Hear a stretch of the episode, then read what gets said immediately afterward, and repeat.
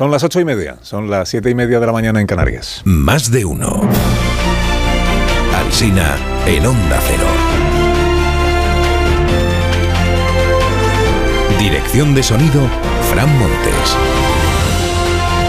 Producción, María Jesús Moreno, Marisol Parada y Alicia Eras.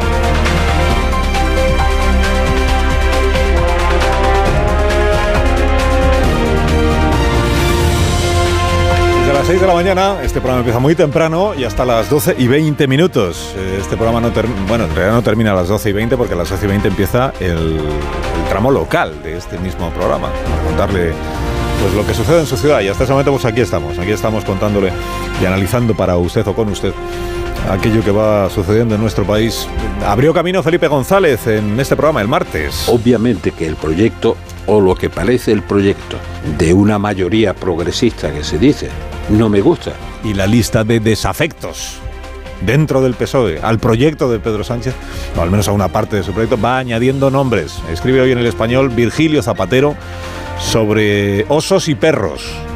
Cuenta eh, la historia de un campesino polaco que intentó entrar en la estación de tren con un oso. Y el revisor se lo impidió y le enseñó un cartel que le dijo que ponía prohibido perros. Y entonces el campesino dijo, pero si es un oso, no es un perro. Y el revisor le dijo, vamos a ver si están prohibidos los perros, con mayor motivo están prohibidos los osos. Y este es el episodio que, que le sirve para decir a Virgilio Zapatero, si la Constitución prohíbe indultos generales, con mayor motivo prohíbe una amnistía, aunque expresamente no lo ponga ahí. Frase con la que inicia el artículo, el exministro socialista, nos lo venían advirtiendo algunos y no les creímos. Votamos y ahora comprobamos que tenían razón. ¿Le costó más que otras veces? Sí, votar al Partido Socialista. Bueno, pues además de Virgilio Zapatero, en esta crónica del diario El Español que firma Daniel Ramírez García Mina, aparecen entre los socialistas discrepantes con la amnistía y con lo de Puigdemont y la deriva del socialismo, eh, Belloc, el exministro, Rosa Conde, la exministra, García Vargas, e incluye Dani en la, en la crónica a Merichel Batet. Claro, Merichel Batet, como no, no quiere hacer declaraciones, la señora Batet, y como no ha explicado cuál es el motivo de que haya abandonado la vida política, pues entenderá ella misma, porque de experiencia política le sobra, entenderá ella misma que quepa la interpretación de que si ella se va de la vida política en este momento es también por esto que está sucediendo. Bueno, abre edición de esta manera La Vanguardia. Dice, el PSOE se afana en contener críticas internas a la negociación con Junts. Más que a la negociación, yo diría que es a la disposición a maquillar una amnistía como si fuera otra cosa. Y la resistencia a explicar por qué ahora es deseable lo que Sánchez repudiaba hasta hace un mes y medio. El independentismo lo que pide, y lo saben ustedes, y lo saben los telespectadores, es la amnistía. Algo que desde luego este gobierno no va a aceptar y que desde luego no entra en eh, la legislación ni en la Constitución española. Tranquilo, Puigdemont, que esto lo dijo Sánchez en noviembre.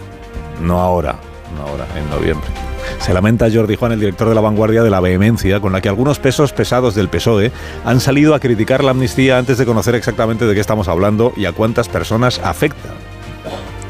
Si es que el diablo no está en los detalles, Jordi, está en la esencia del asunto.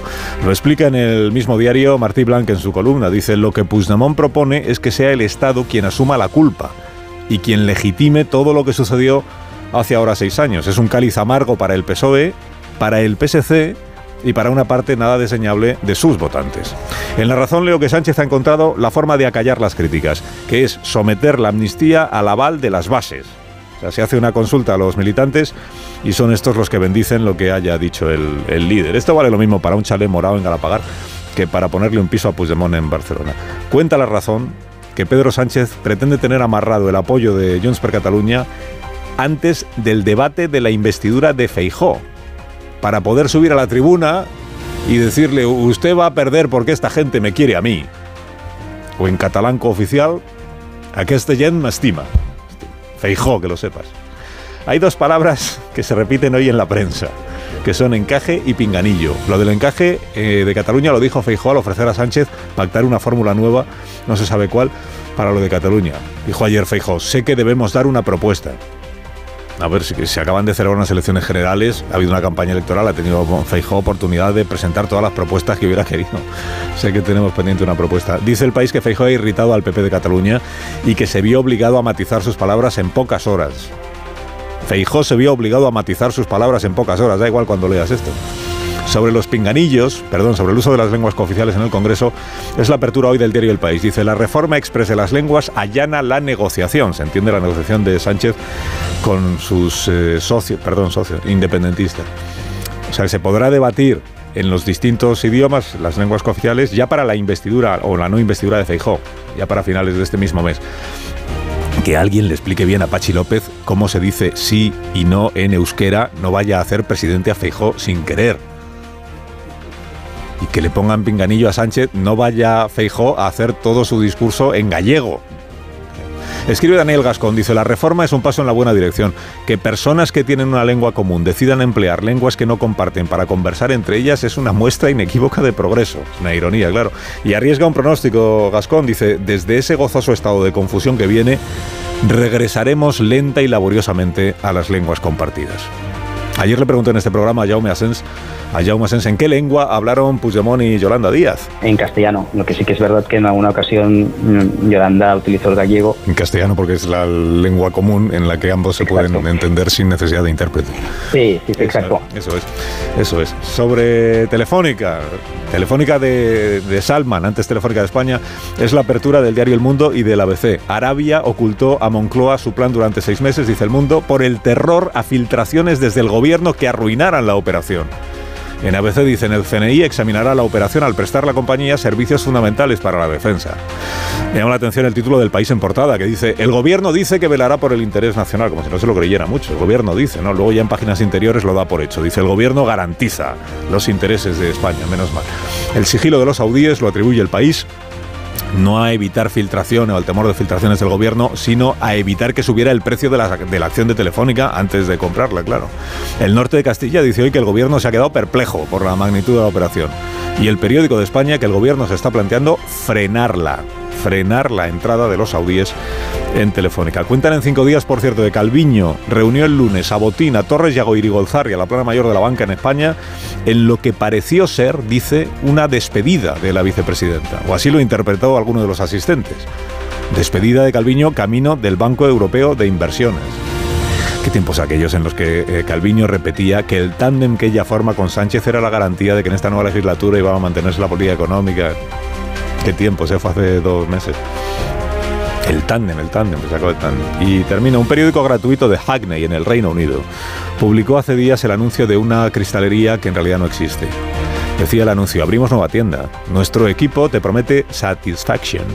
Cuando digas, eh, give me shelter, te arreglaremos los shattered windows. Es decir, entonces claro, tanto juego de palabras con canciones de los Rolling, además de que en el anuncio aparecían unos labios y una lengua, pues levantó las sospechas de los de los eh, seguidores de los Rolling Stones. Y sospechas confirmadas, porque al llamar al número de teléfono de la supuesta tienda, saltaba un contestador que te animaba a registrarte en una web para asistir a un espectáculo en el mes de septiembre.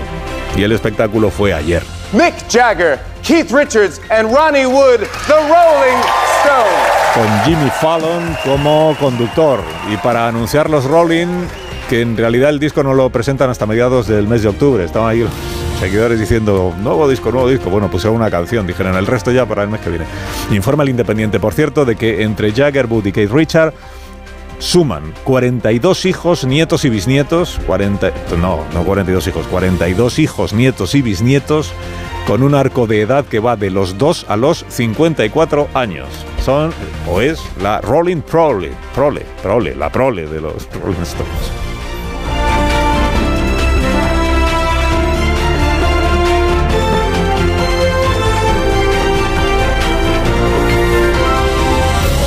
Carlos Alsina en Onda Cero, somos más de uno. Verdad que amamos las patatas en este programa, es verdad. El sabor, la naturalidad de la patata de temporada disponible en todos sus productos. Patatas Hijolusa es empresa colaboradora del Plan 2030 de apoyo al deporte de base. A ver esa foto, decir patata. ¡Hijolusa! En el supermercado, dale la vuelta al envase y encuentra nuestra marca para garantizarte una gran calidad en tu mesa. Patatas Hijolusa. Amamos las patatas. Empresa colaboradora del Plan 2030 de apoyo al deporte de base.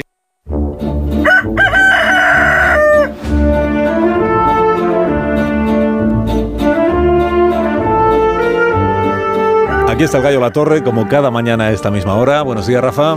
Buenos días, Carlos Alsina. Fíjate qué curioso, ¿eh? es que estaba en el archivo. Hasta el 23 de julio, hasta el pasado 23 de julio, no se conoce una sola declaración de un socialista con asiento en el Consejo de Ministros o con presencia en la Ejecutiva de Ferraz a favor de la amnistía de los delitos del proceso. Desde el 23 de julio no se conoce una declaración en contra. Ni una. ¿eh? Es algo reseñable, sin duda. Ahora podríamos glosar cuál era la opinión de Pedro Sánchez hasta las elecciones. Acabamos de escuchar ese corte tan interesante. Pero claro, ¿qué valor tiene la opinión de Pedro Sánchez, conocida su disposición a la mudanza? Eh, es más interesante revisar el historial declarativo de quien fuera su ministro de Justicia, Juan Carlos Campo, porque a él sí que le compromete su palabra, porque él es hoy magistrado del Tribunal Constitucional. Su nombramiento fue una de las maniobras más impudorosas, ¿no? Pero también tenía algo de temerario, teniendo en cuenta la cantidad de asuntos candentes sobre los que él ha opinado. Es decir, la cantidad de asuntos candentes sobre los que puede ser recusado si termina siendo objeto de un recurso en el Constitucional. Anoche recuperamos en la, en la brújula un sonido del archivo. En septiembre de 2021, Juan Carlos Campo explicó en Al Rojo Vivo la diferencia entre el indulto y la amnistía y las razones jurídicas y morales por las que una amnistía era algo peor que inconstitucional. Lo hizo con una claridad que contrasta con el fárrago que dispensan ahora los jueces del actual Consejo de Ministros. Concluye, la torre concluye. Claro, porque concluyo que cuando uno cree en lo que dice, lo dice con claridad y lenguaje recto. Basta escuchar a Ramón Jauregui, a Felipe González o a aquel Juan Carlos Campos sobre la amnistía. En cambio, el verbo se retuerce cuando uno tiene que defender lo que sabe que no es cierto, lo indefendible. Basta escuchar hoy a cualquier ministro. Que tengas un buen día, La Torre. Te escuchamos a las 7 en, brújula, en La Brújula.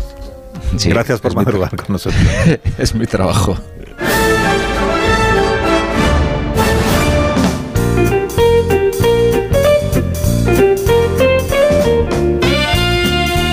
Ver, Marisol Parada, unos zapatos gorila para estos contertulios. A ver, Carlos Alsina, que estamos preparando la vuelta al cole con los gorila. Todo lo que buscas en un zapato colegial. Comodidad, resistencia, punteras reforzadas, plantillas extraíbles y pieles de alta calidad. Todo esto lo encuentras en la marca infantil Gorila en una gran variedad de diseños colegiales resistentes a los niños desde 1942. Los de la pelotita verde a la venta en las mejores zapaterías y en gorila.com.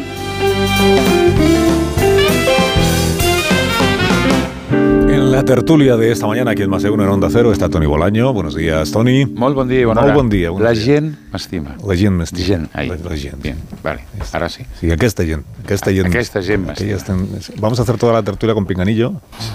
Bueno, si eres capaz de decir Sabadell, bien, pues Sabadell. Espero que Manso y Müller por vayan por la línea. presentado ya, nos han presentado por anticipado. Buenos días, Manso. ¿Cómo estás? Buenos días, yo trataré de no, de no decir nada en bable. Bueno, si quieres. No sabes. La lengua propia de Asturias es el, el castellano. No, no hay ningún problema en que habléis lo que, en la lengua que queráis. Lo que pasa es que luego perderemos un poco de tiempo en ir traduciendo para que todos Se sepamos. entiende de qué bastante bien porque no hablamos ningún euskera. Eh, bueno, pero igual deberíais empezar.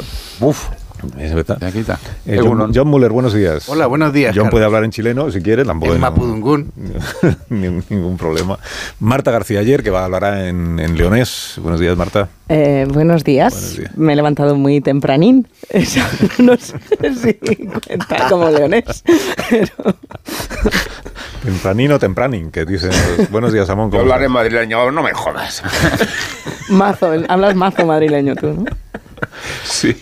Bueno, ahora sí que se ha muerto María Jiménez. Antes, antes me preguntaba yo si a partir de qué edad, eh, de los oyentes quiero decir, a partir de, qué edad eh, con decir ha muerto María Jiménez ya saben todo lo que tienen que, que saber. O sea, si la gente que tiene menos de 30 años dices María Jiménez y sabe quién y sabe quién era. Todos los que estamos muy por encima de los 30 sabemos de sobra quién ha sido María Ahora, tiene Jiménez. un éxito que ha reciente, ¿no? Ha sido, sí, ha, Con la cabra, ¿no? ha tenido un- Pero es que el éxito con la cabra reciente. mecánica es de ya mm, más de 20 años, claro. Claro, hombre. Hay que... Tampoco está reciente. Cada vez, 20 hace, años. cada vez hace 20 años de más cosas, Madre Manso. mía, mi vida. Claro, 20 años. a esto me refiero con menores de 35. Bueno, ha cumplido 20 años. eh, aquí no hay quien viva. El estreno de Aquí no hay quien viva fue hace 20, lo hemos contado esta mañana aquí. Hace 20 años. El estreno de Aquí Sí, pero ha tenido un éxito luego en Netflix. Sí, ¿no? ha tenido. Eh, posterior. Tiene, de hecho, ahora Sigue un teniendo, éxito. sí. Bueno, pues María Jiménez ha difundido un comunicado a la familia que mm, anuncia el, el fallecimiento. Dice, con profunda tristeza y dolor despedimos a María, mujer amada y respetada por su compromiso con la familia, con los amigos, con sus admiradores, espíritu indomable, personalidad arrolladora, bien lo saben todos los que eh, han podido ver pues sus, actuaciones, sus entrevistas en la televisión. Es que fue una figura muy presente en la radio, en la televisión, en los programas de entretenimiento de nuestro país y, por supuesto, en los espectáculos y en la música. Un espíritu indomable, digo, una mujer fuerte, valiente, que luchó contra todas las adversidades más allá de lo imaginable. 50 años de carrera musical y 18 álbumes publicados. Eso, además de que luego su propia vida personal pues también fue, fue noticia, era personaje habitual de las revistas, en fin. Van pasando los años y eso pues se va pues se va notando. Bueno, ¿por dónde queréis que empecemos el...? Porque tengo mucha plancha esta, esta, esta mañana. Si queréis empiezo por preguntaros por eh, Merichel Batet, que, que no es una figura política mm, poco relevante, entiendo yo, sino al revés. O sea, estamos hablando de quien ha sido presidente del Congreso de los Diputados, creo que cinco años, de quien antes, eh, si no son cinco, serán cuatro, eh, de quien antes ejerció como ministra de Política Territorial, o como se llamara entonces, del gobierno de Pedro Sánchez. Eh, figura relevantísima del Partido de los Socialistas de Cataluña, cabeza de lista por la circunscripción de Barcelona en las últimas elecciones generales y en esa medida también artífice de la victoria más sonada que ha tenido el Partido Socialista en las últimas, en las últimas elecciones. Es, que antes hemos echado, son 950.000 votos en la circunscripción de Barcelona, o sea que es un éxito electoral evidente el de la señora Batet con la circunstancia, que es la que a mí no solo me llama la atención, sino creo que sería mm, hecho de menos una explicación por parte de Merichel Batet, sobre todo para sus votantes. Te has presentado a las elecciones hace eh, un mes y medio. Te has presentado, has tenido un éxito arrollador, has conseguido la confianza de casi un millón de personas. El 17 de agosto vas a la apertura de la, de, la legislatura, tomas posesión de tu escaño, empiezas a ejercer como diputada y tres semanas después te vas. ¿Y por qué se ha ido? Esta es la pregunta, por si tenéis información al, respecto. Merichel Batet no quiere, o eso nos ha dicho, no quiere hacer declaraciones y todo lo que hizo ayer fue un tuit en el que dice creo que he entendido, o creo que este es el momento adecuado para poner fin a mi vida política. Y se acabó. ¿Alguna consideración queréis hacer o alguna información tenéis que aportar? ¿Por qué miráis todos a Tony Bolaño? Vamos a ver. Por ilusiones. Por ilusiones. A ver, a mí cuando me contaron que Meriche iba a dejar la primera línea de la política, tengo que reconocer que no hice ni puñetero caso. Dije, bah, es tontería. ¿eh? Eso fue cuando, cuando anunció su retirada y, de, la carrera a la presidencia del, del, Congreso de los Diputados. Pero bueno, se entendió como una jugada del PSC para que el para que Junts y Esquerra Republicana no tuvieran que comerse un sapo y tuvieran, eh, digamos, un camino más tranquilo para apoyar al Partido Socialista. Pero sí, es cierto, no voy a decir el tema personal, pero existe ese tema personal y por eso ha mantenido esta discreción. Pero en el, en, el PSC este tema era eh, comidilla de, de, corrillos desde hace bastante tiempo.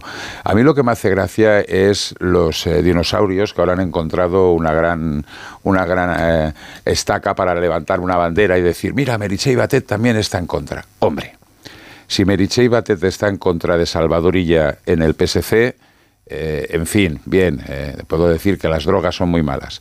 Si Merichey Batet está en contra de Pedro Sánchez, eh, que entonces que no tomen drogas en mal estado. No tiene nada que ver, nada que ver con estas historias. Es una, un tema personal y por una vez parece que es un tema personal una dimisión en política o el abandono de, de la política. Y hasta aquí puedo leer, lo siento. Sí, y yo como no tengo ni idea de cuál es el motivo personal y por qué Luego no, te lo cuento fuera de micro. ¿Y por qué no lo explica? Porque cuando haces un tuit diciendo he entendido que este es el momento adecuado para abandonar la política, Sí. Porque es complejo. Puertas, Carlos. Es, co es, complejo y además es preguntar eh, es, no, y será transitorio, será durante una, eh, será durante un tiempo. O sea, Meritxell no va a abandonar la ejecutiva del Partido Socialista de, de Cataluña, pero por una situación personal y familiar mmm, prefiere dar el paso atrás ahora y bueno ya ya, ya, ya moverá pieza. Pero insisto, eh, es un tema personal, familiar que se lo ponía la, cosa muy, muy complicada. Y, y, no le generaba ninguna incomodidad, más allá de que ya sea leal a Pedro Sánchez, que creo que está fuera de duda. Y a Salvador Illa eh, le generaba alguna incomodidad eh, verse en un escenario en el que ella como diputada tendría que haber votado a favor, como el resto de su grupo, de una ley, como se llame, que en realidad lo que viene es a sacar adelante una amnistía que ella misma eh, hace dos años dijo que no se tramitara porque es y inconstitucional. tampoco también está, también dijo que no se iban a hablar las lenguas oficiales porque era la postura del partido en, a- en aquel momento.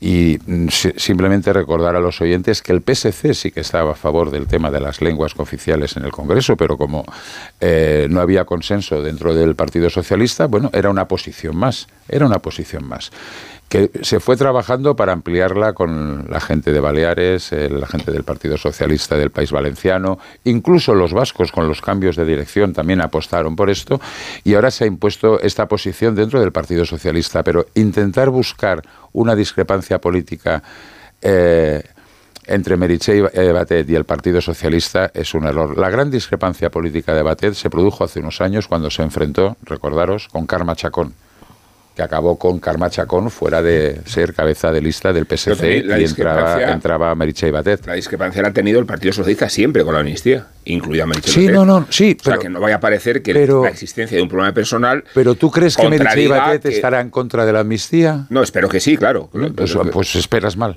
esperas sentado. Espero mal porque era la actitud eh, orgánica de todo el partido en los dinosaurios y en las novedades. No, no, perdona, los dinosaurios que no han ganado unas puñeteras primarias dentro No, del Partido Socialista Tony, que en no los últimos que no, años. Tony, que no estoy- y hablo de algunos que dicen que votan al Partido Socialista ahora, después de las elecciones, que yo tengo mis dudas. Además, votar al Tony, Partido hablo- Socialista no es obligatorio, o sea que si quiere el señor Felipe González votar al PP, Tony, adelante, o sea, no hay ningún problema. Incluso decir- ser del Partido Socialista y está a favor, a favor de la amnistía no es obligatorio. Sí, A lo mejor sí, Tony, a ¿me lo vas a mejor decir sí. entonces- Oye, y si a lo No, mejor pero, se, somete espera- a un momento, como o hoy sea, cuenta Ainhoa Martínez, pues a lo mejor sí. Pero, Tony, vamos a ver una cosa. Entonces, Y, y eh, si gana entonces Pedro Sánchez, ¿qué pasa? ¿Que los que- dinosaurios volverán a hacer el lo que ridículo? digan- pues oye, digan una lo que vez más no les pasa nada. Oye, Tony, vamos a ver una cuestión. Una, una pregunta que querría digan hacer. lo que digan las bases, uno puede militar en el Partido Socialista, incluso no militar y votar al Partido Sí, pero Socialista. hay algunos que se piensan que el Partido en Socialista abierta- es una propiedad y estar en abierta eh, personal discrepancia e intransferible. y estar en abierta discrepancia considera que el y estar en abierta discrepancia con todo lo que ahora parece que está planteando el presidente en funciones. Sabemos hace- cómo será la amnistía, sabemos cómo será, sabemos eh, cuál será su, su Tony, pero- ab- A ver, una cosa, abanico. Tony, una- no tenemos ni puñetera No, idea. de opinar de nada hasta que no esté estamos- hecho. es- no, Entonces, ¿qué- estamos qué- qué hablando, aquí? ¿Qué estamos hablando Que nos lo cuenten. de una hipótesis y ya veremos. El Pero señor una, una pregunta, Tony, a- mantendrá- a- al margen de acaparar el micrófono. No, pero Eh, estáis todos aquí dándome, menos yo, que no, está callado, no, con lo cual me sorprende. Igual, igual ¿eh? la estupefacción tiene congelada la, la imagen de este estudio que obedece no ya a si los dinosaurios o no están en discrepancia con la amnistía, sino lo, a no lo ha estado el propio Pedro Sánchez hasta anteayer. Y, y- y igual que Pedro Sánchez, todo el esquema eh, del partido en los dinosaurios y en los delfines, Pero en los patos y en, y en las aves de caza. Porque a Montilla se le considera dinosaurio. Montilla no es dinosaurio. Montilla ha dicho algo diferente.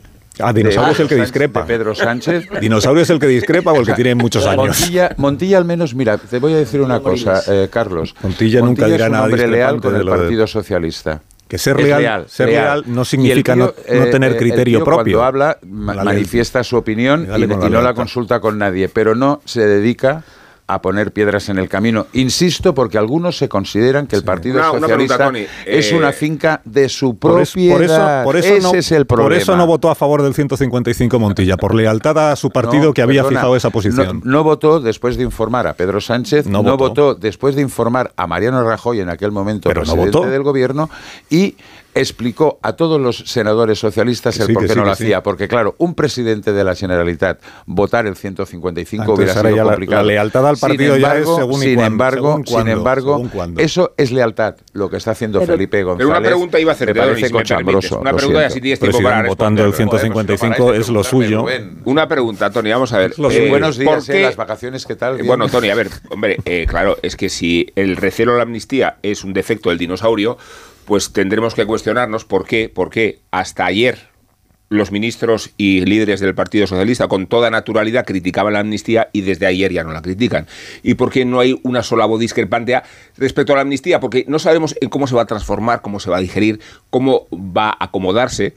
Pero sí sabemos que desde un tiempo a esta parte, exactamente desde que el Partido Socialista necesita Puigdemont, de exactamente desde ese momento, no hay una sola voz que cuestione la amnistía. Que cómo se va a articular no lo sabemos. Que empezamos con el masaje y con la terapia psicológica, eso lo conocemos por antecedentes. Lo que pasa es que el antecedente este es mucho más grave que los anteriores. Y la escalada y la apuesta sigue subiendo. Manso y Müller también quieren Sí, una alusiones, Tony, era- era una pregunta retórica, tranquilo. No, sí, alusiones, Alusiones más alusiones tarde. va a haber muchas a lo largo del programa, Tony. No, bueno, precisamente una de las personas... Vaya programa me espera, madre mía. Precisamente una de las personas que con más claridad había discrepado de la legalidad de la amnistía, de la legalidad de la oportunidad de amnistía, fue Juan Carlos Campo, que es decir, magistrado del Tribunal Constitucional, que si no se aparta tendrá que pronunciarse sobre ella y que es pareja de Merichel Batet. Yo no creo que Merichel Batet tenga una discrepancia política severa con Pedro Sánchez. Yo sí creo, por la información que tenemos, que lo que hay es una cuestión personal que tiene mucho que ver con su agotamiento y con el desencanto con la política que ha padecido en su etapa en el Congreso. Yo creo que hace semanas que ya había decidido eh, salir al menos de primera línea, probablemente durante un tiempo, hasta que recupere las energías y dedicarse a, y dedicarse a, a sus hijas. Es decir, la gente tiene derecho a cansarse de vez en cuando. Sí, pero es que hace tres semanas tomó posesión de su escaño. Bueno, yo creo que eso fue de. Además, estu- estuvo Bueno, pactado no, digo con que, Salvadorilla que- y con que yo no, Sánchez, que yo no estoy hecho- criticando, yo no sé cuáles Eh, son los Carlos. motivos, pero eh, de verdad creo que cuando uno se presenta a las elecciones... Tiene una responsabilidad. Está pidiendo la confianza a los votantes para un trabajo parlamentario en el gobierno, en la posición donde te toque, o sea, en el grupo del gobierno donde te toque, pero para cuatro años. Y si tomas posesión el 17 de agosto y el 6 de septiembre abandonas la vida política, pues, pues yo entiendo que los votantes merecen una explicación, aunque sea una explicación para decir tengo un motivo personal que no voy a manifestar, pero que me impide seguir adelante. Ya está. Sí, Ya en eso, en eso tienes está. razón. Ahora, Porque yo Si no, yo como votante digo, ¿y entonces yo para qué te he votado? eh, tienes toda la razón. Ahora, Con todo el eh, afecto a Merichel Batet. mi información eh, coincide con la de Tony, o sea, y con la de Manson. O sea, ella eh, ha- hace unos días ya avisó a amigos, a personas conocidas de su entorno de que iba a anunciar esto. Al equipo del Congreso. Eh, y, y- y pidió por favor que no trascendiera y bueno, pues eh, por lo visto sí hay razones personales detrás. Eh, Tony las conoce bien, yo no las conocía, él me las ha explicado, pero bueno, eh, yo lo que creo es que, eh, y, y tú tienes razón en que ella tiene que explicar porque efectivamente después de lo que pasó al proponerse a Francina Armengol como presidenta del Congreso en vez de a ella, que para que continuara, pues se generó ya una situación en la que se podía interpretar que había una discrepancia respecto del tema de las lenguas cooficiales en el Congreso. Eh, y, a- y, y hoy se han desatado todas las especulaciones respecto de ella, pero vamos, yo no. Mire, Merichel Bartet es una persona muy bien mandada, eh, lo ha demostrado en innumerables ocasiones. Si evaluamos lo que fue su presidencia del Congreso, encontraremos que nunca ha habido un presidente del Congreso que haya tenido menos personalidad propia a la hora de plantearle al Ejecutivo que no había que haber cerrado la Cámara, por ejemplo, o que había que haber mantenido unos niveles de actividad o unos niveles de representación importantes, porque al final el Congreso es la sede de la soberanía nacional. Bueno, pues Merichel Batet es una persona que si revisamos su expediente como presidenta del Congreso, pues a lo mejor efectivamente reluce esta eh, idea de no admitir a trámite el tema de las lenguas cooficiales, pero, pero en el resto de las cuestiones que tienen que ver con la organización y el funcionamiento de, de la sede de la soberanía nacional, no, no, no creo yo que haya sido una persona que haya destacado especialmente ni por su brillantez. Vamos, no se puede comparar ni con Pérez Barba, ni con Pons, ni con ninguno de sus antecesores. Los motivos personales o no por los que decide dejar la política creo que no quitan la esencia de la discusión que, que teníamos antes. Lo difícil, vamos, inexistente, que es ahora mismo la crítica interna en alto a la estrategia de la amnistía dentro del Partido Socialista. Tony, a mí de verdad que me desconcierta mucho esto de entender los partidos o lo- a los líderes de los partidos como una cosa papal, como, la secta. infalibilidad, la infalibilidad del líder. El líder de repente cambia de idea y todo el mundo tiene que seguir la consigna sin tener criterio propio. Pues que la única no consigna, necesitábamos. la única consigna Bueno, es el poder. Es no, decir, es pero- decir, eso es lo que pues está que diciendo el Partido. Socialista. No, no lo está Claro, diciendo. sí, bueno, es No, decir, lo, debería por- decir. por de los debería decir, eh, la única manera de gobernar es esta. No queríamos hacerlo, pero entendemos que es el mal menor. hacerlo. Que lo digan, pero no lo están diciendo, no están tratando a- ni, ni a sus propios afiliados, ni a sus votantes, ni al resto del país como adultos. Nos quieren hacer creer que es normal cambiar de opinión y ni siquiera explicarlo, porque si se, si se pregunta, parece deslealtad. O en el reparto de carnes de izquierda te quedas sin él, porque eh, compensa apelar a que el Partido Socialista es de 1870 y no sé qué, eh, la historia del partido, cuando viene bien apelar a, lo lar- a, la, a la- la historia que tiene. Y cuando de repente alguien cambia de opinión, ya el resto son dinosaurios. Hombre, Tony, a mí No, me bueno, parece que es un poco oportunista, ¿no? Porque si María Jiménez no, sabía, no saben quién es la gente menor Pues tienen tu edad, Tony. años, eh, no sabría... No, no, no, no, perdona.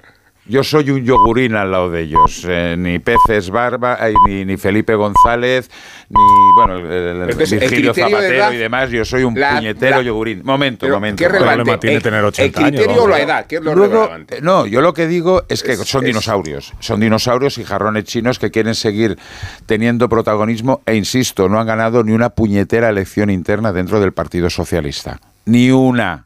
O sea, que Pero, ya vale, eh, con lo estar cual de acuerdo a en lo que mejor la ganado, voz han ganado las a externas, lo ¿no? mejor la voz, la voz del Partido Socialista va más allá. Luego, vamos a ver, en estos momentos estamos hablando de las condiciones que ha puesto el señor Puigdemont, las ha puesto, las puso este martes, pero ¿serán las mismas condiciones que se van a mantener el día 2 de octubre? Porque yo defiendo la tesis y ahí ya llevo bastante tiempo y con John hemos coincidido en alguna tertulia, ya me he oído decirla, que, que iba a subir los decibelios de las posiciones independentistas del independentismo catalán antes del 11 de septiembre y hasta que no acabe el 1 de octubre, no tengáis ninguna duda. El lunes, la manifestación de la Diada, eh, el pánico que tiene Esquerra, que además yo creo que se han metido ellos solos en la, No, en la boca del lobo, les, claro. le- les van a dar una manita de hostias, literalmente. Pero Junts está a tres cuartos con lo mismo, porque el sector más duro de la ANC también les está preparando, pues eso, un recibimiento muy cariñoso y demás. Pensar que los independentistas lo que quieren ganar es las elecciones catalanas y la pugna entre ellos va a ser bestial. Cuando pase el 1 de octubre y el señor Fijó se haya pegado el morrón, que vamos, que no sé si se lo pegará antes al paso, al paso que va con estos bandazos que pega, empezaremos a ver un, eh, un escenario político diferente. ¿Cuáles serán las posiciones? No tengo ni idea.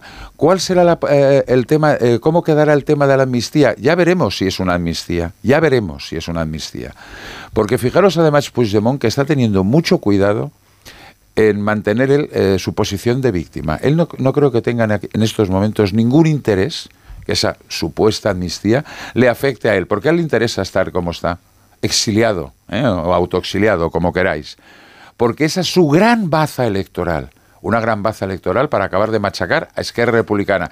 Y fijaros que en estos momentos se está produciendo un movimiento en Cataluña que es que el enfrentamiento es entre Esquerra y, eh, perdón, entre Junts y PSC y Esquerra ha pasado a mejor vida ha pasado a mejor vida, porque solamente una cuestión informativa. Puigdemont dice lo que dice el martes, que fue bastante más suave que lo que dijo Junqueras el domingo y que pasamos bastante de él. Esta es la situación que hay en estos momentos. ¿Cómo pausa, cambiará ¿verdad? el tema? Bastante. De verdad, enseguida en Manso tendrás eh, Esto es más de uno, ¿verdad? de llevarle la contraria. No, no, no, no. Sin Es ironías, ¿eh? Solo uno. Sin ironías. Solo uno. No ha cambiado el ni nombre, me- ni Joaquín, media que es nueva temporada. Un minuto. Ahora mismo seguimos. Más de uno en Onda Cero. Carlos Alsina. Más de uno en Onda Cero.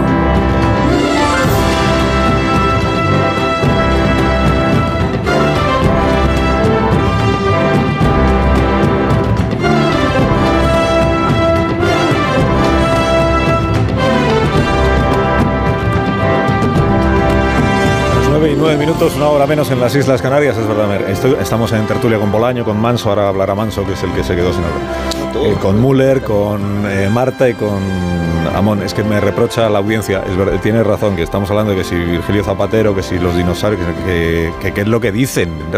Hay una información hoy que firma Dani García eh, Mina en El Nuevo, en El Español, que me- aparte de un artículo que publica Virgilio Zapatero, exministro eh, de la época de, de Felipe González.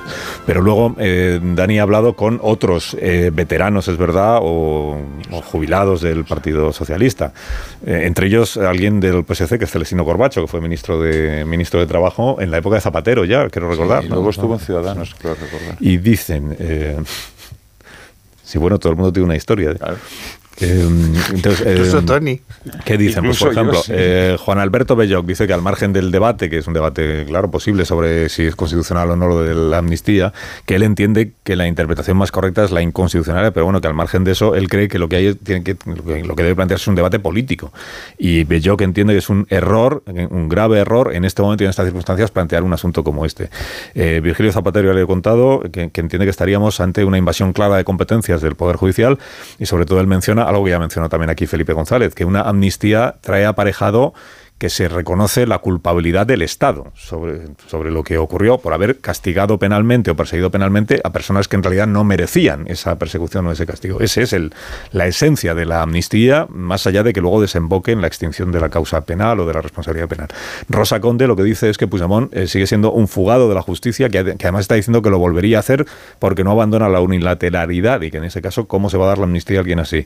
Está en contra también García Vargas, eh, el señor Saez de Cosculluela, que también fue ministro en la época de Felipe González, que dice que es rechazable y que él percibe que el PSOE ahora mismo está en un rumbo desconocido porque está demasiado contaminado por el nacionalismo. Y hemos escuchado también a Ramón Jauregui, que estuvo ayer en Radio Nacional de España y que entiende que la amnistía no es eh, constitucional. Y no sé si me dejo algún, algún, algún nombre más. De, es verdad que ninguno de ellos son eh, dirigentes guerra, socialistas que estén en en primera, Ah, hoy mismo, ¿no? Hoy, pre- ay, no, la semana que viene Semana presenta que el libro. Sí, que sí, que el libro que, No, que hoy tiene con la esfera. Hoy tiene una entrevista, no vamos a decir Ah. dónde. Hombre, pues ya está, ya está, ya está. El que Y no la se semana que no viene sale en la foto. ¿os acordáis? Ese gran demócrata. que estas son las voces eh, contrarias a la. es- bueno, iba a decir contrarias a la posición oficial del PSOE. Es que no sabemos cuál es la posición oficial del PSOE sobre este asunto, porque toda la, la posición oficial del PSOE y del gobierno es eh, el marco es la Constitución y siempre lo que hagamos será constitucional. Bueno, sí, claro, pero dentro del marco de la Constitución se pueden hacer cosas que unos estén a favor y otros estén en contra.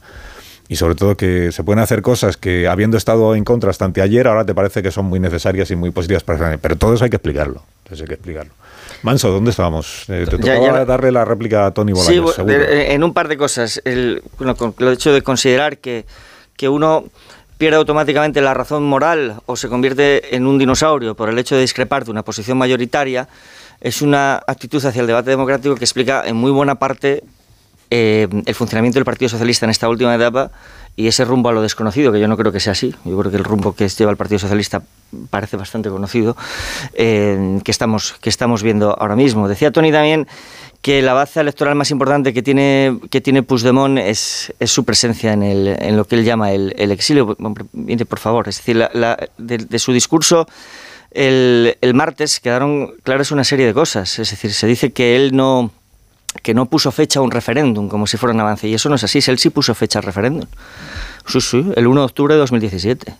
Puso fecha a un referéndum, que, sí, perdóname, él puso fecha a un referéndum que ya se ha producido. Es decir, la amnistía la entiende como la legitimación de aquel referéndum y por lo tanto como la legitimación del mandato para aplicarlo, que será la baza electoral con la que él se presenta a esas elecciones en persona, que es sin duda lo que pretende. A mí no me parece pequeña baza de presentar la destrucción del Estado, la deslegitimación completa de la Constitución del Estado a que el independentismo aspira a destruir. No me parece pequeña cosa. Es decir, es que este argumento recurrente de que la mejor manera de, de- la mejor manera de, de combatir al, al nacionalismo, al independentismo, es evitar el victimismo, claro, esto nos conduce al chantaje permanente, al victimismo permanente porque, y, al cumplimiento permanente de, de sus, de sus expectativas. Es decir, aquí la pregunta es cuándo se jodió el Perú, y el Perú se jode cuando se crea la expectativa de que después de la, de la aplicación del artículo 155 y de la moción de censura que lleva Pedro Sánchez al poder, se crea la expectativa al independentismo de que el trato que va a recibir dependerá de quién, de quién ostente el poder, porque Puigdemont no le pide la amnistía solo a Pedro Sánchez el, el martes, se la pide a los dos. Habla en plural. Se la pide a los dos. Ya hay una distinción moral entre quien de hecho está renunciando a ser presidente, al salir inmediatamente a decir que no le va a dar amnistía, y a quien se plega absolutamente con su silencio, perdóname, con su silencio está bastante clara cuál es la posición del Partido Socialista. Yo creo que está bastante clara. Yo- vamos a ver. eh, ¿Puedo, perdón? No sé si. Müller, yo quería escuchar a Müller, ¿puedo? Vale, no, no, me callo. me Depende de la, de la voluntad que tenga Müller por manifestar cualquier por opinión. algo, ¿no? Es que al final lo que estamos discutiendo, a mí me parece que coger a Merichel Batet como ejemplo de la disidencia interna dentro del PSOE no es acertado. Pero bueno, oye, vamos a, vamos a dejarlo ahí y yo creo que de hecho la falta de explicaciones tiene que ver con una cierta ambigüedad eh, que se apodera de estas personas que alcanzan un cierto nivel en la política de no cerrar puertas, de porque, porque pronto puede haber un gobierno y pronto puede haber ministerios que repartir y cargos y ese tipo de cosas, ¿no? Y puede que a lo mejor estén en la ubicación o localización que a determinadas personas les interese y, y que ahora mismo... Se llama, en términos mafiosos se llama omertá. Exactamente. Eh, y, y bueno, pues eh, estaba escuchando a Joaquín y me parece que efectivamente yo comparto eh, plenamente lo que, lo, que, lo que él dice eh, respecto de la intervención de Puigdemont del, del día martes. ¿no? A mí me sorprendió que, aquí se haya destacado poco esa eh, referencia que él hace a la posibilidad de que diputados del PSOE eh, apoyen la investidura de Feijóo. Eh, es una de las tres opciones que él pone en el escenario sobre la mesa. Él dice, aquí hay, una posibilidad que es la amnistía y es el acuerdo, o sea, y que nosotros apoyemos a Pedro Sánchez, o dice, necesitan nuestros votos los dos, Feijó y, y- y- y, mm, Sánchez. Pero luego dice, en un momento determinado, lo dice expresamente, dice que puede- existe una tercera opción, que es que diputados del PSOE apoyen a Feijo. Y yo creo que eso, que es una, mm, una afirmación sinuosa y, y in- interesante y con muchas consecuencias, eh, va, va en una doble dirección. Obviamente, Puigdemont lo que quiere es cegarle la hierba a lo- los restos del constitucionalismo que puede quedar en el PSOE, pero al mismo tiempo ilumina la posibilidad para Sánchez de que se le desmadre el grupo parlamentario o de que se produzca una disidencia interna tan fuerte que Antes eh, creo lleve a esta que, antes de eso creo que Feijó apoyaría con el sí eh, la investidura de Sánchez. Me parece mucho más posible que el, PSOE Bueno. que el PP diga sí a Sánchez y no le concedo ninguna oportunidad que se produzca un quebrantamiento de la Fíjate- solidaridad y no de concedes la una oportunidad, a- no concedes ninguna oportunidad a que Sánchez lo acepte, quieres decir. No, yo digo Perdón, que es- no, ¿por qué, por qué no le concedes claro, ninguna oportunidad exacto. a que Fijó lo ofrezca? Pregunto. No, por el, el desgarro que existe entre las dos fuerzas políticas. Pero si nos tendríamos que encontrar en un escenario así. Si lo lógico es que se produjera un- una noción del bipartidismo que es eh, la, la posición del electorado. No, escucha una cosa. Rubén. Pero, pero es la de Fijó, es que Fijó, es que Fijó lo que ha ofrecido de momento es eso. Porque quien tiene A el encargo. de quien tiene el- ser- no, pero porque no, quien tiene el tiene el- encargo de momento es él. No, Pero pero lo de tiene- no, ficción- a ver, lo de- de de momento. Es de momento. eh, eh, Sería tiene un encargo. imposible juntar a el- y a Vox no tiene- igualmente. Lleváis un rato hablando de, a de- Vox de escenarios perfectamente ficticios. Sí, totalmente, Pero por eso- pero ¿no? Ni hay disidencia interna en el PSOE. por una pero- persona. Pero a ver, por Claro. eso, decía, el cuando decía, cuando decía ni Feijóo se Carlos, va a abstener. Cuando decía que veo mucho más posible el sí de Feijóo que Sánchez que una disidencia en el PSOE, lo digo porque es inverosímil que en el PSOE se produzca un estado de, de Eh, espíritu crítico respecto Rubén, a la consigna del patrón. Me parece porque muy tiene bien una lo que a ti te plasticidad parezca, ese pero yo estoy grupo hablando de parlamentario. lo que dijo Fe- Puigdemont. Que ya- que lo lo que sé. no dijo Puigdemont Que y sé. que a mí me llama la atención es que el PP y el PSOE puedan unirse. Sí, no, pero sí, el escenario sería el ideal, pero es tan inverosímil. Como que vaya a haber una disidencia del PSOE respecto al dogma y el criterio del jefe. Si, si no ha habido una sola disidencia en las cuestiones menores, ¿cómo va a haberlas las mayores? ¿no? Es, es totalmente inverosímil esa expectativa. A ver, además, eh, recordaros cómo se hicieron las listas electorales. O sea, el Comité Federal del PSOE, el, el Comité de Listas, vamos, eh, Manu Militari, eh, acordaros del conflicto que se desató en Aragón, que fue el sitio más, más emblemático. O sea, disidencia es no conocer al Partido Socialista. Punto uno. Lo que queda del Partido Socialista, vamos a ver. Eh, vale, eh, Eh, eh, estoy pensando en punto dos. 2016. Eh, punto, punto dos. Estoy pensando en 2016. Eh, Pedro Sánchez en la- en la dinosaurios- sequía. Esos dinosaurios in- tenían pre- preparado una rueda de prensa la semana después de las elecciones. Lo conocemos todos. Tenían preparado Yo una no. rueda de prensa con la intención de pedir la dimisión de Sánchez después de la gran derrota electoral. Como se dejaron los dientes en el bordillo, eh, están volviendo ahora. Pero bueno, Pero, pero a lo que voy. escucha los argumentos de la A lo que amnistía voy. en lugar de Momento. cuestionar la edad de los dinosaurios. No, Di- di- eh, ¿en qué los- discrepas es que yo con los digo- argumentos aquí expuestos? Yo cuando digo que los dinosaurios se podían, eh, pues mira, podían dedicarse a hablar en los órganos internos del partido, que no los veo. Ah, ostras, es verdad ¿Qué que ya no están, internos? perdón. Eh, Órganos internos. órganos internos. Órganos La internos. miró eh, a ver, Sánchez. un momento, dejarme acabar el, el argumento. Vamos a acabar. Tony, no seas pedrete. El tema del 1 de octubre. Eh, Joaquín, discrepo de tu interpretación. Al contrario, Es un dinosaurio. por primera vez el señor Puigdemont el otro día reivindica el 1 de octubre como el gran hecho y tal, no sé qué, no sé cuánto, pero abre la puerta a empezar una negociación por el artículo 92, sin poner una fecha a ese posible referéndum. Ver, Primera pregunta, ¿estamos seguros de que esta legislatura va a durar cuatro años? Yo estoy seguro de que no, por una razón. O sea, por una razón. O sea, ahora la supervivencia también del independentismo pasa porque no hay unas elecciones españolas, porque su gran batalla es Cataluña. Primero con las europeas del año que viene, ahora no recuerdo si son en junio o no. En mayo. o mayo. Y luego ¿eh? las elecciones catalanas, que en teoría están previstas para febrero del 25, pero a saber si no se tienen que adelantar dada la fragilidad del, del actual gobierno catalán. Con lo cual, el acuerdo será, vamos a hablar y ya veremos. Vamos a hablar y ya veremos, porque la estabilidad durará un año y las hostilidades se romperán dentro de muy poquito entre los partidos independentistas, pero, más vale que esté un gobierno de izquierdas en el en la Moncloa y no un gobierno de derechas con Pero Vox, digamos, Es- a- es hablando, eh, abrazando, abrazando al señor Fijo. Tony, otro es que lo otro dice- sí. Es que lo dices como si la amnistía no tuviera ningún Pero- pero es coste que para no- el no he Estado. llegado, no he llegado, claro, no he llegado. si He la hablado, claro. he hablado del referéndum de Claro. autodeterminación. Amnistía. ¿Qué amnistía? O sea, de momento no sabemos cómo se van a arbitrar esos términos. No tenemos ni puñetera idea. Estamos pensando en una amnistía general eh, al estilo de la del 77 y eso seguro que no se puede hacer. No se puede hacer, más evidentemente. Entonces, bueno, ¿qué es lo que se va a plantear? Bueno, habrá que ver, habrá que ver cómo se arbitra una historia y entonces analizarla. A día de hoy, No había a día de hoy, 77, no hay, no hay, perdón. Que no había constitución. No, yo he dicho, he dicho la amnistía del 77, yo no he Ah, hablado vale. de la Constitución. Pero es que ¿eh? esa analogía Había- es la no había separación pero de es que poderes. al en el final 77. estamos hablando, Pero, Tony- estamos hablando de, que, de qué pasará. Y luego, la última pregunta Ay, que os pongo encima de la mesa.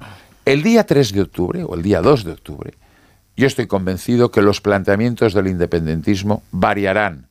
Variarán porque también se juegan su supervivencia. Pero- la repetición electoral no le interesa a Esquerra, que está, vamos, coja, manca y con un ojo, un ojo eh, a la virulé, y Junts per Catalunya, que está atenazada por la situación que se puede generar en estos días en la calle. Claro, es decir, que la calle y Con la opinión cual, pública influyen en a lo sus mejor cuando decisiones, estamos Tony. hablando de que el acuerdo final no tiene nada que ver con esto, porque yo también estos días estoy oyendo, oyendo, el acuerdo ya está hecho. Sí, yo- no yo- es pero- verdad. Tony, Entonces tú- una No hay ni acuerdo ni leche. Pero Tony, la designación el de acuerdo es Francina que Armengol- hemos de buscar un acuerdo. Tony, la designación de Francina Armengol como presidenta del Congreso nos indica un proceso de aproximación entre, entre, entre una parte y la otra. ¿Qué te dice del viaje de Yolanda Díaz a Bruselas? Bueno, bueno, ¿Qué eso me, parece, indica- eso me parece una patochada de la señora vale. Díaz que necesita Sí, vale. abrir Por protagonismo favor, como patochada de la sea. como gobierno. sea. Vamos a ver, Tony, hemos escuchado en estos dos últimos días, ayer en este programa el señor Asens, que algo, algo ¿quién es el señor el señor Asens, alguien que trata a Puigdemont bastante más que tú y que yo, creo. Eh, sí, Eh, sí, sí. No estoy eh, autorizado a revelar. el señor Le Asens aconsejó cómo fugarse ayer de España, lo- por es- ejemplo. por ejemplo, exactamente. Eh, Es una señor- persona leal al Estado. por Bueno, tanto. aún no se podía fugar porque aún no estaba presentada la denuncia del fiscal, pero el señor Asens, que algo conoce a Puigdemont más que nosotros, eh, ayer lo que dijo en este programa es que la amnistía es el precio de la investidura, no de abrir la negociación, que con la amnistía está hecha la investidura y que esa es la condición, la amnistía. Él la llamó de esa manera, luego es verdad que nos explicó que se puede, eh, que Puigdemont está abierto a que se llame de otras maneras o a que se busquen otras fórmulas, pero cuya consecuencia sea la misma que la que tendría una amnistía. Eh, ayer mismo también escuchamos a Yolanda Díaz decir que va a haber un gobierno progresista, que el asunto está encarrilado, mm, gracias a que ella se entiende, ya está en Bruselas hablando con Puigdemont. O sea que algo hay, ¿no? Algo hay. Dices tú, todavía no sabemos en qué va a quedar. Sí, claro, todavía no, sabemos Carlos. en qué va a quedar. Pero yo te pregunto, por, por centrar, porque hay do- aquí hay dos debates. Uno es el de las estrategias políticas, las tácticas, me espero al 2 de octubre, me espero a no sé qué y tal. Y luego está el debate que a mí me parece el importante, que es el de los principios y las esencias, que es de qué estamos hablando y por qué estamos hablando de las amnistías, o como se llame, en este momento de nuestra vida política. ¿A ti, Tony Bolaño, te parece que Puigdemont debe ser juzgado en España por lo que hizo o no? Porque Hombre, hasta no sé, ante- no- hasta no sabía yo que te mi- mi parecía que sí. Me- Te lo claro, recuerdo. Quiero saber Es que vuestras fijaros opiniones. que lo que he Lo dicho, lo que he dicho antes. Hasta anteayer te parecía que sí. Si ahora y te me parece sigue que no. pareciendo y me sigue pareciendo que sí, porque además hoy es un día un poco aciago, porque acuérdate que hoy hace seis años fue un día chungo, chungo para los constitucionalistas en Cataluña, porque Claro, bueno, nos dieron porque pasó algo muy una grave. mano de hostias en, en condiciones. Porque pasó ¿eh? algo muy grave en el Parlamento. En el Parlamento. Pero fíjate que lo que he dicho antes, que el señor Puigdemont que quiere mantener el victimismo, quiere mantener su victimismo, con lo cual eh, a lo mejor no le afecta absolutamente nada de lo que se apruebe. Pero mira, dos detalles. Cuando salió el señor Asens en una entrevista en El País, recordaréis, era un par de semanas, ahora ya, eh, ya pierdes lo- el oremos de los tiempos, eh, él se erigía en esa entrevista como el interlocutor con Junts per Catalunya y demás. No, una foto el otro día bastante clara. Espera, espera. Eh, yo tu- eh, eh, ese día, el día siguiente, perdón, eso era un domingo, el lunes yo tenía una reunión con un- una persona de Junts para que me explicara cómo estaba el patio y le dije, hostia, As- Asens es vuestro interlocutor. Me dice, mira, nosotros con Asens no tenemos que hablar nada, hablamos con el PSOE. ¿Qué hicieron en la jugada del otro día de ir Yolanda Díaz y Asens allí? Porque necesitan un cierto protagonismo. Y además Puigdemont, que en eso es un poco... eh, Bueno, en fin, no voy a decir eh, calificativo, se puso una corbata morada, qué casualidad, ¿no? Para decir, mira, qué, qué cercanía. Pero con Junts per, eh, Junts per Catalunya y, y Sumar están teniendo contactos, pero poco más. Pero es que con el PSOE lo que están es tendiendo puentes y establecer una relación de confianza para hablar. Negociar, lo que se dice negociar, no se ha producido Porque no- todavía. porque no porque hay- al independentismo ahora todavía no le interesa. Todavía no han respondido la pregunta de Carlos. Yo estoy Yo aquí sí, esperando dicho también. que sí, que sí. Y estoy convencido que Puigdemont tampoco quiere volver a España y ser amnistía, amnistiado. la Él lo que amnistía lo, impediría, entonces no tienes que estar tan de acuerdo con la amnistía, por es más que, que, dependerá qué tipo de amnistía se plantee Y encima no de la podemos mesa. opinar O sea, hasta que no esté toda la letra pequeña, no, porque es que, entonces... ¿De qué estamos eh, opinando? No, es que a lo Tony, mejor no es una estamos- amnistía. ¿Qué tipo de Es que podría no, ser? por Dios, por eso uno en una uno, por Dios. que no es realidad. Es terminar esa el argumento un segundo, Tony. Hay Tony, amnistía, el escucha acuerdo un está hecho, minutín. esto se rompe España, que por cierto, España se ha roto tantas Nadie ha veces. dicho eso aquí, estar Tony. hecho girones. Vamos a- ser un poco serios. No se ha dicho, pero lo voy a decir ahora. Hombre, por favor, o vais no de uno en uno o metemos sí que se publicidad. romperá. A ver si nos enteramos. espero no sonar independentismo hay que ganarle en las urnas. Os lo recuerdo. Pero si que se le ha ganado en las urnas. No se le ha ganado todavía. Pero falta, si se falta le ha ca- en las falta urnas. Cataluña con Tony, Marta. Pero escucha, has visto Marta. los resultados del nacionalismo en las urnas. A ver, Amón y Bolaño, os llamo al orden. autonómicas. Os llamo al orden. Joder. Marta García. No, es- es- eso que acabas de decir tú es lo que debería haber dicho yo. Marta García ayer Y y, luego después un montón de cuñas tranquilizadoras. Un, un pequeño comentario. Gracias, y un pequeño comentario moniano. Marta Tony, García ayer. Espero no sonarte dinosaurio con esto que digo. No, no, pero- yo los dinosaurios son aquellos que se Calla, piensan que el coño, Partido escucha un Socialista... momento. Más de uno. Oh, ya, ¿cómo está el patio? Me están recriminando que ya he dicho dos veces joder. No, has dicho y, Tony. y Normal. hostias Voy a y. A mí me están Bueno, recriminando de que no lo haya hostias, dicho sí. ninguna. El, el argumento de que hay que quedarse calladitos todo el mundo esperando a que ya llegue poco menos no que a trámite. Déjame terminar, si puedes. Poco menos que a trámite al Congreso y ya entonces podemos empezar a decir lo que nos parece cuando ya no hay posibilidad alguna de influir como opinión pública. Tú mismo estás reconociendo que en el independentismo ahora mismo va a depender de lo que pase en la calle, va a depender mucho de lo que pase en la opinión pública y para dónde soplen los vientos de lo que pase. Bueno, pues en el Partido Socialista también no hay posibilidad, si no hay posibilidad de opinar, si no hay posibilidad de preocuparse, que a lo mejor al margen de que sea o no constitucional, al margen de que sea o no legal, si una amnistía es buena idea, si que Puigdemont nunca sea juzgado por lo que hizo, es o no una buena idea, si no se puede opinar de eso hasta que ya no estén los hechos consumados, pues, pues ¿qué, qué- qué democracia es Hay, esta? hay un sitio perfecto para hacerlo. Los órganos internos. Hay un programa el- de radio, y- ¿no te lo y en parece? el Partido Socialista y en el Partido política, Socialista, ¿no te lo parece? todos los bocachanclas que hablan, ¿Se han qué convocado los órganos casualidad, internos? qué casualidad que no está. Es que cuando hay un acuerdo, Pero, Tony, te- alguien te ha dicho que no ¿qué se vaya a convocar si un no comité federal e incluso que no se convoque una, eh, para una votación? Es que claro, pero, Tony, es que de qué eh, estamos hablando. de- Es que el PSOE es malo, No. ya lo sé, ya lo, pero, lo tengo oye, por asumido. favor, por favor, Pero, hombre, Tony, ya está bien. Hombre, ya está bien. te lo llevas a casa. No, no, el PSOE es bueno es malo.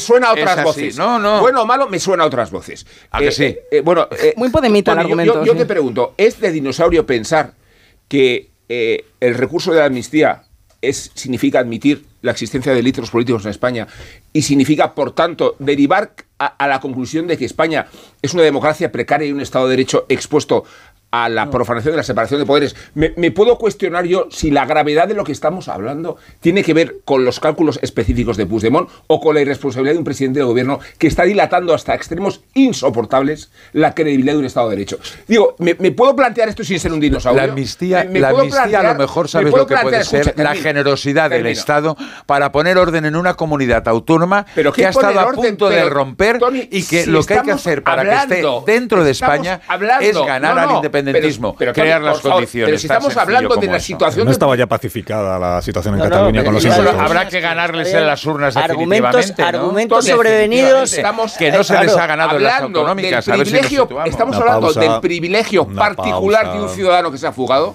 Por unos delitos gravísimos. Estamos hablando de un trato de privilegio a un ciudadano. En función de su influencia política, de su vínculo con el poder. Pero ¿de qué estamos hablando? Pero si hemos ¿sabes qué pasa? eh, Que no ayer hace- descubrió, pausa, ayer Feijóo una descubrió pausa, y dice, me voy porque pausa. Junts per Cataluña ahora propone la autodeterminación y, y- y la amnistía. Ahora Hombre, hablaremos de Feijóo. Si no tenía ni puñetera idea Ahora de hablaremos de Feijóo, pero déjame señor que te recuerde que se vaya a su casa. Déjame que te recuerde que el ganador de las últimas elecciones autonómicas en Cataluña fue Salvador Illa. Una pausa. Sí, y ahora en votos y no en diputados. Se les ha ganado en las urnas, en las Pero autonómicas. cuando digo ganar, Carlos, Así está es el gobierno- gobernar. el gobierno Porque mira lo que le está pasando a Feijóo. Ha ganado en las urnas. Ah, Ah, de, gobernar. de gobernar. Pero todo eso ¿Cómo no es lo PSOE? todo eso no lo sabíamos hasta que a Sánchez le faltan siete votos en el Congreso para su investidura. Todo eso lo hemos descubierto haberme, ahora. leído, haberme leído ese día que ya Una lo pausa. dije. Pero si decíais que iba No. a palmar Sánchez, una pausa, ahora mismo seguimos. Eh, quien lo dijo fue Alsina antes de las elecciones. Ah, bueno. Exactamente. Entonces, Él lo dijo entonces, fue Alsina, si es que si lo dijo Alsina va a pausa. No, no, lo dijo antes de las elecciones. Tú decías que perdía el, la- socialismo la- el gobierno, que ganaba la derecha, decía. Y hacíais pronósticos. de que Bueno, gana, bueno. gana de gobierna con acabo de reconocer. Una pausa, ahora seguimos.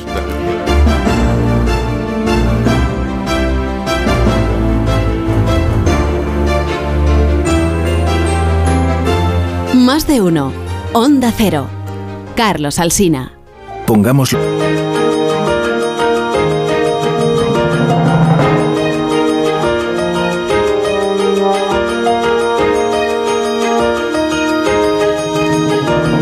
Cuatro minutos para que sean las 10 de la mañana, una hora menos en las Islas Canarias. Bueno, me decís algo, por no seguir con el tema, con, con el tema de, con el que seguiremos mañana, porque este de las investiduras y los debates, las, las amnistías y no sé qué. Eh, Lo único que siendo hoy el día de la apertura del Poder Judicial, ¿no? Claro. Ah, eso hoy. Eh, eh, igual el año que viene ya no hay el Poder Judicial, o sea que aprovechemos la jornada de hoy para reflexionar sobre la existencia de la separación de Bueno, poderes. es que de hecho muchas de las personas que van a aparecer hoy en, en escena van a tener un, un enorme protagonismo dentro de unas semanas. De si finalmente se publica la ley de amnistía en el BOE, el- no sé qué dice Tony, dice que no se sabe si sí o si no, del- pero bueno, en el BOE pues la tendrán que aplicar las, las personas que, que aparecerán hoy vestidas con unos ropones dentro de unas semanas. Y no parece que estén muy de acuerdo con su contenido, con lo cual el conflicto está servido. Es decir, la ley de amnistía sea como sea cual sea su nombre, la tendrá que aplicar Pablo Llarena en lo que respecta a Carlos Puigdemont, la tendrá que aplicar... Es decir, tú, tú que estás más enterado de estas cuestiones que nosotros, Manso, por tu trayectoria, ¿no? Por, Por tu ejemplar trayectoria. No, por tu ejemplar tra- Y trayectoria. dilatada, y dilatada. eh, haciendo información, ¿cómo se dice? De, tri- de. Tribunales. Asiente manso. Yo antes era periodista. Sí, yo antes eh. era periodista. no, te, te lo digo en serio. Si el, si el Congreso de los Diputados aprueba eh, una ley que se llame, bueno, se llamará de amnistía, pero el otro día Margarita Alivio Robles con, con Rafa La Torre, ella que es jueza, sin eh, Sí, aparte de que señora no hubo manera de Magistrada entender. de la Sala Tercera. Pero ella sí aportaba algunas, algunos términos con los que yo me quedé. Si, si el Congreso aprobara una ley que se llamara de extinción de la posible responsabilidad penal derivada de los hechos ocurridos en Cataluña a partir del año 2014 vinculados al proceso, por así decir algo, que significara que el Congreso, el Poder Legislativo, declara que eh, cualquier persona que hubiera hecho algo relacionado con el proceso, aunque hubiera incurrido en una responsabilidad penal, eh, queda extinguida esa Sí. responsabilidad. ¿Qué tendrían que hacer una vez que esa ley entrara en vigor eh, jueces como Llarena o, pues el o señor- quienes están juzgando a, los dirigentes, a Salvador Llobé y a Pues el señor en- Llarena en Cataluña? sería informado probablemente por la defensa del señor Puigdemont de que en el BOE se ha publicado una ley que dice eso y que consideran que es aplicable a su defendido. Y Sí, el- de hecho, se ha hecho, se ha hecho para su defendido en concreto. entonces el Ministerio Fiscal tendrá que, probablemente el señor Llarena, de traslado al Ministerio Fiscal para que informe. Sabemos quiénes son los fiscales del caso, ¿no? El señor Javier Zaragoza, señora Consuelo Madrigal, sabemos cuál es su posición. Eh, no creo que sea descartable en absoluto que en ese caso se produzca un conflicto en el propio seno de la Fiscalía.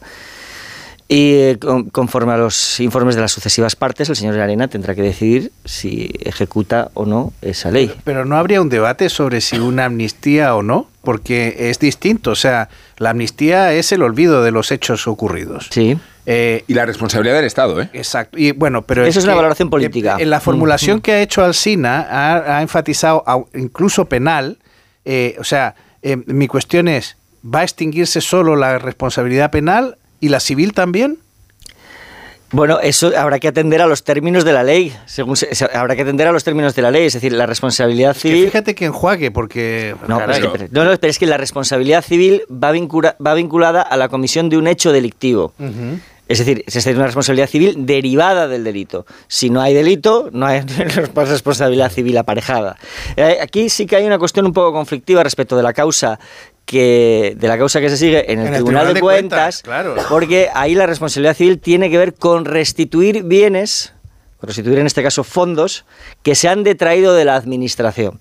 Y eso es, yo creo que es muy difícil de amnistiar, pero estoy seguro de que el gobierno puede encontrar, a gente muy creativa. o sea, yo creo que es difícil, pero, pero yo creo que habrá, que habrá técnicos muy ver que creativos. torcerle la nariz a la IGAE, la- al Tribunal de Cuentas. Ni más ni menos, ni más ni menos. Es decir, y también será en su Se caso, hace, se hace. también será en su caso el Tribunal de Cuentas quien Y- tendrá que y- decidir cómo se aplica a, quien, por ejemplo, a la causa que, que dentro de nada se tiene que ventilar respecto de Artur Mas y otras personas a las que se les exige la restitución de una serie de fondos. Toda la participación de Putin, Cuentas, que la prensa norteamericana ha estado informando de, de los servicios de Putin en el proceso independentista. Eso es muy llamativo. Todo eso, Eso, eso, quedar- eso, eso es muy llamativo. El, el- el- eso es muy llamativo. se tiene que Es hacer, se hace, No, que- el- no, no, pero a mí me parece muy. No, pero lo que dice John ahora es una cosa muy relevante a la que, sin embargo, no sé por qué no, no le ha ido atención. El editorial del Washington Post. Llamativamente bien informado, llamativamente bien la- informado, llamativamente preciso para lo que suele ser un editorial de un diario extranjero. que- de un diario extranjero respecto a acontecimientos, pues en este caso en, en España, introduciendo ese elemento que es la vinculación de Puigdemont con Putin. Sí es cierto que hay un par de, al menos un par de procedimientos en España que se refieren a esos vínculos. Uno en el juzgado, en la Audiencia Nacional, el juzgado central de instrucción número 6, que habla de la tecnología que habrían aplicado el tsunami democrático, el CDR, que al parecer procede de Rusia. Parece que es una de las cosas que se está ventilando ahí. Y otro en un juzgado de Barcelona, el mismo del caso Negreira, en, el que, eh, en el que lo que se investiga son directamente los vínculos de, de la sede de, de Waterloo con, eh, con el Kremlin. Eh, con más o menos intensidad, son causas que están abiertas y que ya veremos si se amnistían o no. Y hay una causa en el Parlamento Europeo pues- y hay una investigación. pero eso no es una investigación Europeo. judicial. Y la Agencia de No. Inteligencia Europea efectivamente tiene entre sus objetos de investigación esos vínculos. Esto, quiero decir, mm, ¿se va a amnistiar también? Pues mm, la verdad es que no lo sabemos. No lo sabemos. Pero está bien traído lo que dice John. Ese editorial del Washington Post el 31 de agosto Pero lo podía haber dicho antes. me- o sea, eh, pues eh, a, a mí me, no sé, me parece, me parece me pareció como mínimo llamativo. Sí, complicará las Llamativo. cosas. No sé qué, no sé qué, en concreto qué instituciones tienen su sede en la ciudad donde se, edi- se edita ese periódico, pero Bueno, ya que habéis hablado de Claro, Putin, alguna, sigamos- alguna, alguna, hay alguna agencia de inteligencia. Sigamos hablando de gente ejemplar. Eh, el príncipe Salmán de Arabia Saudí y la operación esta de Telefónica eh, que al gobierno le ha mm, pillado mm, tan por sorpresa, por sorpresa que ayer el gobierno emitió dos mensajes que no sé yo cómo se cómo se concilian. Eh, Un mensaje a primera que dice el ministro Bolaños por la mañana dijo, bueno, esta es la entrada de una compañía saudí en el capital de Telefónica con tantísima fuerza. ¿Qué dices, eh, Manso? Estás ahí cuchicheando con Müller. No, no te he oído, estaba con los cascos. Bueno, estamos Quien me Oye, tienes bueno, pues nada, como queráis, ¿eh? Sí que era lo suyo. Aquí los dos, Alfonso, ¿eh? Alfonso Guerra diciendo me revelo, la amnistía es insoportable y como socialista pido a Sánchez que no la haga.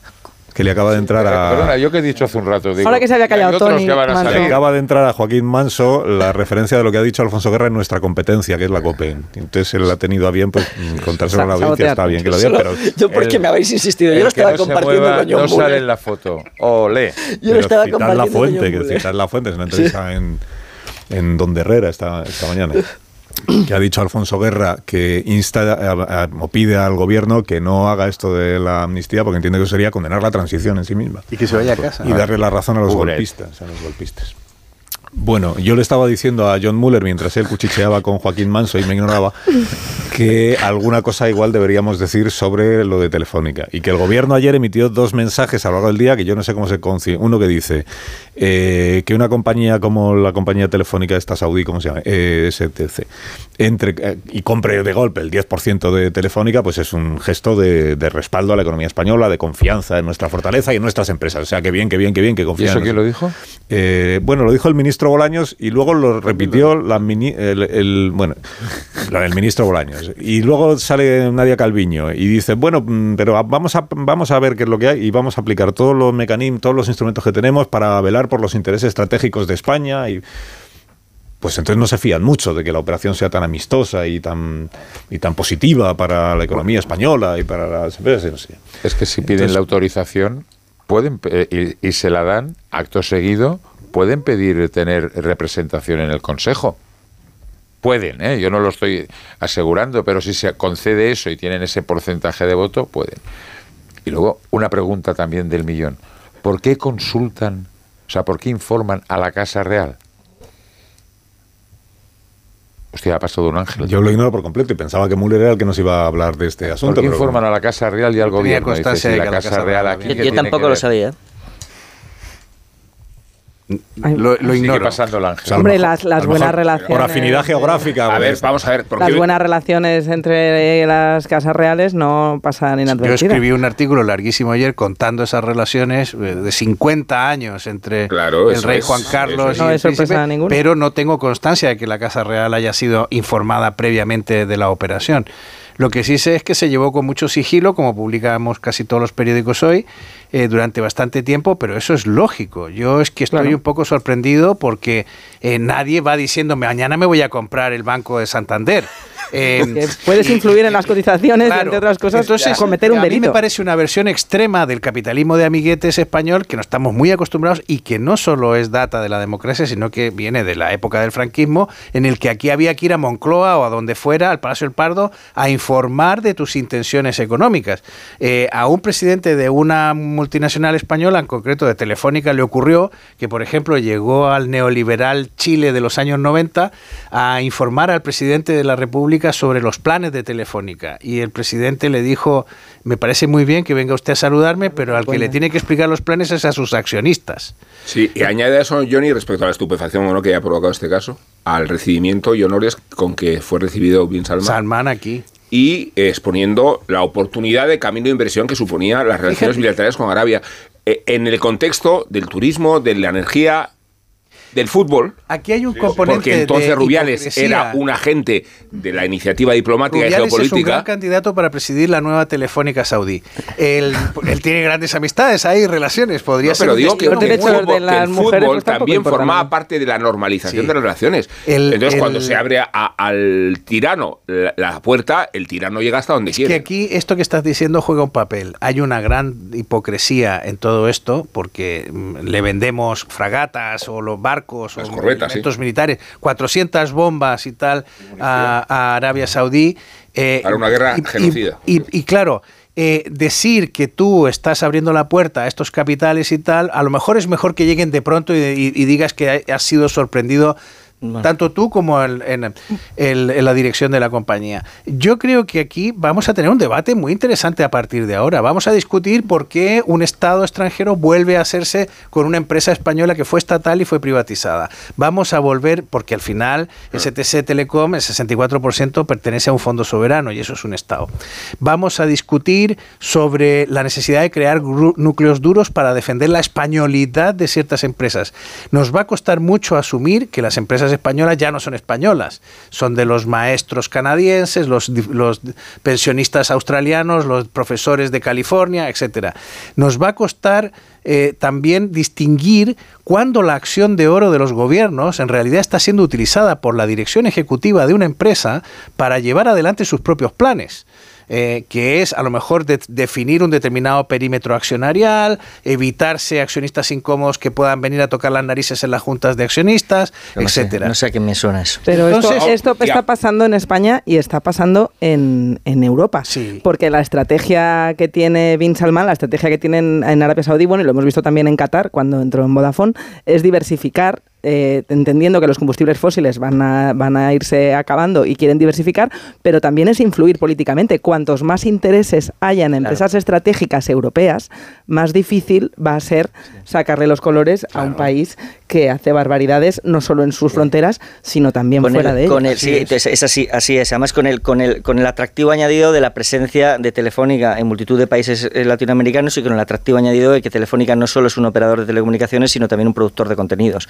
Pues casi nada gana en influencia Arabia Saudí con esta inversión. Es decir, no es una inversión. y la operación es busca- tirada, buscar una- una- un, un activo tangible, sino intangibles como los que tú te has referido, claro. Barata, dices que es barata. Barata, o sea, 2.100 millones por el 10% de una compañía como Telefónica con el valor estratégico, el fondo de comercio que tiene. O sea, ahora está pasando, las últimas cuentas no fueron buenas. Yo creo que Payete está intentando llegar al centenario, que es en abril del 2024, eh, bueno, pues manteniendo la compañía ahí eh, estructurada.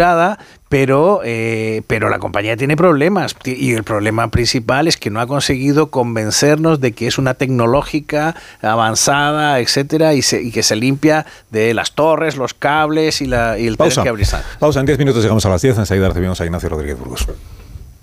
Formas Ignacio Rodríguez Burgos, buenos días. Hola, muy buenos días. Actualidad económica de esta mañana. Pues mira, eh, hablabais de Telefónica. Telefónica sigue acaparando los focos, sigue acaparando la atención de ahora mismo de, de- de los inversores y del mercado, evidentemente. Eh, fíjate, ahora mismo Telefónica sube un 0,96%, es decir, mm, 0,96% cuando ayer a esta misma hora pues estaba subiendo casi el 3% pero después se fue poco a poco moderando a lo largo del día durante la sesión. Ahora mismo, como digo, 0,96% al 3 euros con 79 céntimos la acción.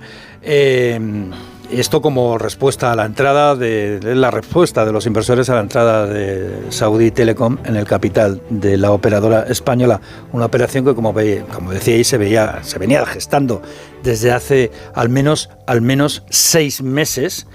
Eh, bueno, con compras pequeñas por parte de bancos como Morgan Stanley, y al fin y al cabo en bolsa lo que se intenta es no levantar la liebre. ¿Para qué? Pues para no levantar la cotización, para que no salga más caro. Y eso es lo que ha ocurrido.